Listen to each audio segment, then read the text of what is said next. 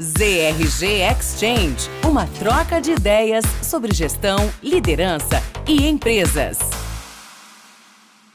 Olá, aqui Denis Monteiro para mais um ZRG Exchange e hoje com duas convidadas mais do que especiais aqui, Flávia e Paula, fundadoras da TEA, uma companhia que é uma health tech e a gente está aqui para conversar sobre empreendedorismo duas profissionais com carreiras incríveis dentro do mundo executivo, com formação Stanford, que de repente resolveram empreender. Eu tenho visto muita gente trilhar esse caminho. Uh, nas RG a gente tem tido muita demanda por profissionais com perfil empreendedor e aqueles que de fato têm perfil muito empreendedor vão fazer o quê? Vão empreender seus próprios negócios. E é isso que acho que Flávia e Paula pensaram num dado momento e é para isso que a gente está aqui para ouvir um pouquinho sobre essa trajetória e como é que elas construíram isso. Então, queria que vocês rapidamente se apresentassem e a gente poderia falar sobre esse assunto. Flávia, Paula, palavra com vocês. Obrigado. Obrigada, Denis. É, vou, vou, me apresentar rapidinho. Eu sou a Paula, é, eu sou formada em comunicação lá atrás, trabalhei muito pouco tempo em agência, fui para a empresa grande, tive uma carreira longa na Whirlpool, é, fui fazer MBA em Stanford, onde eu conheci a Flávia. Lá foi onde eu entrei em contato com todo esse mundo empreendedor de startup tecnologia. Voltei ainda para o Whirlpool quando é, acabou o MBA, mas na sequência já me juntei a uma startup que estava bem no comecinho, que chama Guia Bolsa, que esse ano, inclusive, foi vendida para o PicPay.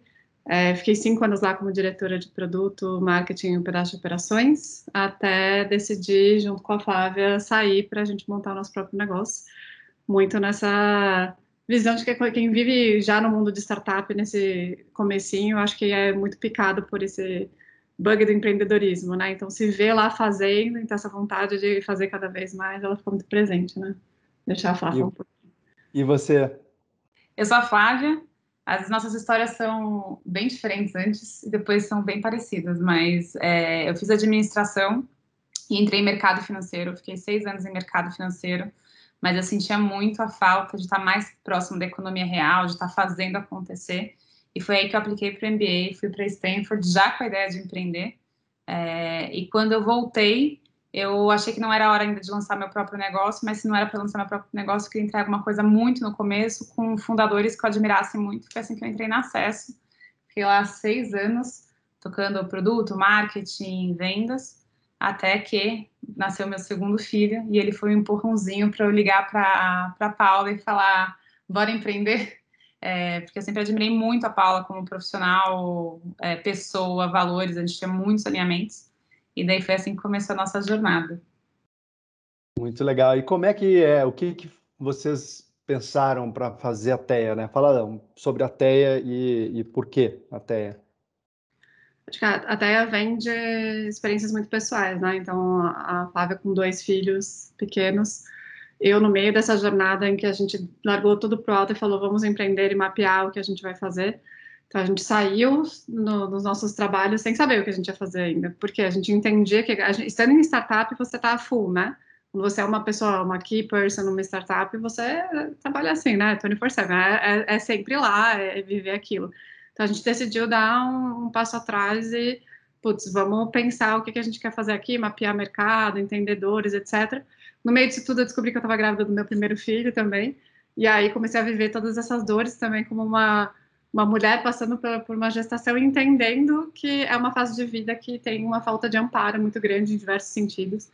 É, então a gente vê desde o do mundo médico tratando muito mais como uma, uma barriga e não como uma pessoa, é, você não tem esse cuidado é, né, 360 mesmo, é, você tem uma falta de apoio muitas vezes psicológico, de falta de conhecimento mesmo. Então a gente vive, um, acho que um, um cenário que não é exclusivo do Brasil, inclusive nisso, é, que muitas vezes até empurra as mulheres a, a tomarem decisões e, ou não poderem tomar decisões sobre os próprios corpos. E aí eu e a Flávia percebemos isso na nossa jornada e falamos, putz, aqui tem um espaço muito grande, é um problema muito grande, né? A, a, as dores das mulheres, principalmente nessa fase de vida, mas na saúde como um todo. É, e aí a gente resolveu se jogar de cabeça nesse problema, né? De como trazer mais apoio, mais confiança e um cuidado de saúde melhor é, nessa fase de vida da gestação e primeiros anos dos filhos. E eu acho que tudo vem de um espaço muito pessoal meu e da Flávia, né, do que a gente estava vivendo. E, óbvio, também olhando muito para fora. Então, a gente sempre teve critérios de negócio muito claros sobre por que entrar num negócio ou não, né? Então, a gente tinha um checklist ali de né, tem que ser um, um big business, ele tem que ter um impacto, é, né, um driver de margem, tal, tal, tal. Então, a gente tinha uma série de, de critérios ali do porquê mover para frente com uma escolha também. E aí a Teia nasceu no meio desse, dessa jornada aí de, de descobertas do que a gente queria fazer, vindo de um espaço muito pessoal, que é incrível porque a gente vive muito esse propósito no dia a dia, né? Sim, super. E além disso, a gente olhava assim, como que a gente faz a nossa bagagem de mundo de tecnologia, né? É, para trazer uma solução de fato disruptiva e que alavancasse acesso para milhões de mulheres. É, uma das coisas também que eu acho que é interessante a gente trazer esse mercado de, de empreendedorismo de tecnologia tem pouquíssima mulher, né? E tem pouquíssimas referências. É, eu e a Paula, nós mesmas, né? A gente saiu do MBA e a gente entrou para ser braços direitos de fundadores homens, e todos os nossos colegas do MBA foram ser os fundadores. É, e falta muita referência. A gente também queria ser referência para arrastar mais mulheres a empreenderem e serem as fundadoras. E daí, juntando muito do nosso, da nossa motivação pessoal, do porquê que a gente começou o um negócio, com o que a gente estava vivendo, é, e com um negócio que é focado na saúde da mulher, casou muito, foi um alinhamento de estrelas, e é uma oportunidade de mercado muito grande, né? Também não é, além de tudo, a gente vê um, uma, uma possibilidade de fazer um negócio muito grande e impactar a vida de muita gente. Não, muito bacana. E vocês na montagem, inclusive, dos, dos né, da captação, colocaram homens e mulheres juntos, né? Fizeram questão de botar 10 homens, 10 mulheres avaliando sobre isso. Quando a então, gente pra... São Anjo, a gente fez questão de colocar mulheres anjo na mesma proporção que os homens, o que não foi uma tarefa é. Mas é só o começo. Imagino. Agora conta um pouquinho para a gente o que, que do mundo corporativo ajudou nessa, nessa trajetória. Vocês acham que para empreender é bom passar pelo mundo corporativo ou não? É uma ótima pergunta isso. É, eu sempre acredito que tem um grande aprendizado, né? Porque eu acho que o ambiente corporativo ele é muitas vezes um recorte do que vai acontecer lá na frente também quando você empreende. É, e eu acho que ele te dá muito skill de, de relação interpessoal, você ganha muito treinamento, muita, muita acho que você ganha skills que você consegue treinar no mundo corporativo, que no ambiente de startup é tudo in your face, assim, é tipo, você é jogado lá e você se vira nos 30 para aprender qualquer coisa no mundo de startup. Você não tem um respiro, né? Muitas vezes quando você vai para o mundo corporativo, você entra, tem todo aquele treinamento, liderança, isso, aquilo, lá, lá, lá. Startup, quem, quem, quem cresce em startup, né? Ou seja, o primeiro emprego em startup, né? Não tem isso, né? É jogado lá no meio, vai crescendo com o negócio. A gente sempre fala, tipo, plano de carreira é empresa cresce, você cresce, né? É. Então, eu acho que existe um benefício da estrutura da coisa, né? De você ter possibilidade de ter esses treinamentos e uma vivência mais estruturada de um ambiente de negócio.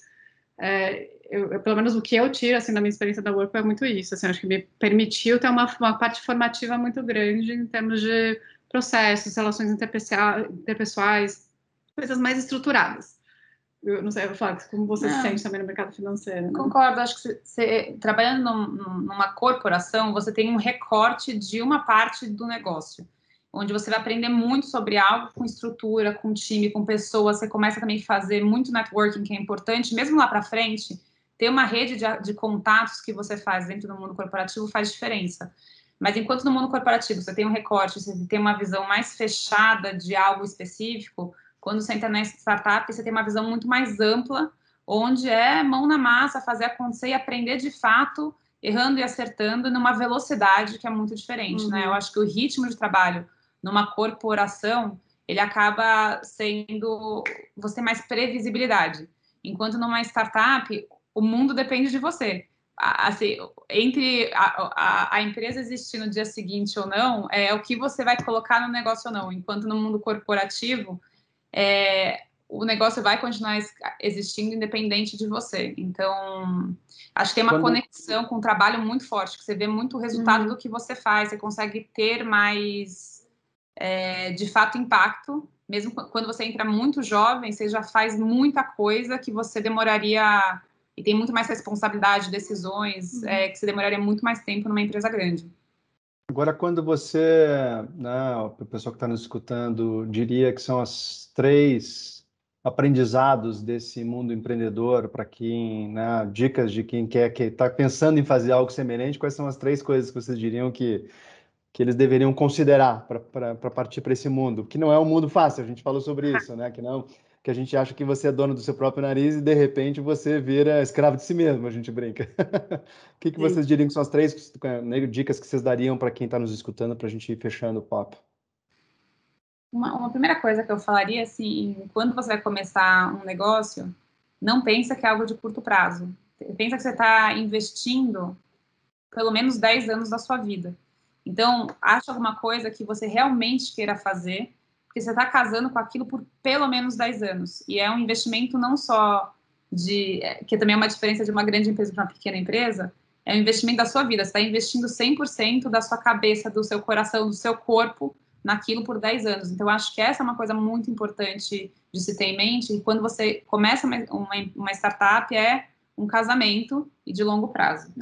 É, acho que faça vá para um negócio ou faça um negócio, né, você empreendendo, que você realmente se apaixone todo dia por aquilo. Se apaixone pelo problema e não pela solução, porque a sua solução pode mudar. Se o seu problema constantemente mudar, a sua chance de sucesso sempre vai ser mais baixa. É, eu acho que a última coisa é muita resiliência, porque é isso, né? É, as pessoas estão acostumadas a ver só os cases de sucesso. E depois que as pessoas que estão na, naqueles cases passaram um baita de um perrengue para chegar lá. Ninguém vê a fase do perrengue, ninguém vê as dificuldades. As pessoas só estão vendo lá, ah, não sei o que, agora vale bilhões, olha o cara tá bilionário. Mas para chegar lá foi um perrengue, e assim, de cada mil, aquele um chegou lá também. Então, é, não romantizar e ter resiliência. E por isso você tem que casar com esse problema, porque nos dias que você acha que está tudo perdido, você tem que pensar: esse problema eu ainda quero resolver, ele existe, ele vale a pena. Você tem que ser inconformado com aquilo seja a realidade, né? Uhum. É isso que te move. E é isso que nos move na TEA, né? A gente é inconformado da forma como a saúde é entregue para a mulher hoje, na falta de escolhas que ela tem. Por exemplo, hoje no país, 85% dos partos é, no mundo de plano de, de plano de saúde são cesáreas, quando 70% das mulheres começam uma gestação querendo um parto normal. É, isso tem muito a ver com como o sistema está desenhado. E a gente está aqui para, de fato, mudar essas estatísticas, né? Só como uma referência última, a OMS recomenda 15% de parto cesárea. Cesárea não é vilã, é uma evolução da medicina, mas hoje a gente tem praticamente 15% de parto normal no sistema privado de saúde. Então, isso é uma coisa que nos move muito e eu acho que tem que encontrar o que você fica inconformado de ser a realidade. Não, muito bacana, eu acho o propósito incrível. Né? Eu falei para você, eu tenho duas filhas mulheres e que vão em breve estar na faculdade. A gente discute sobre o mundo do empreendedorismo e o quanto né, a carreira executiva é uma opção versus o mundo empreendedor. Então, a história de vocês é uma referência é, muito bacana para elas e para muitas outras mulheres para inspirar. Eu acho que a gente tem que, de fato, mudar o mundo, né, né, da, da, da, que esse mundo masculino, temos que ter mais mulheres como vocês para que a gente tenha mais oportunidades para as mulheres, né, para ter um mundo mais equilibrado. Com certeza. Então, obrigado, sucesso para vocês, para a TEA. Sei que a clínica vai abrir em breve, então a gente espera novidades na, na mídia para estar tá acompanhando e divulgando o trabalho de vocês. Obrigada. Em breve, várias coisas saindo do forninho aqui. Bom, que ótimo, meninas. Obrigado pela conversa, viu? Super prazer. Um abraço. Abraço.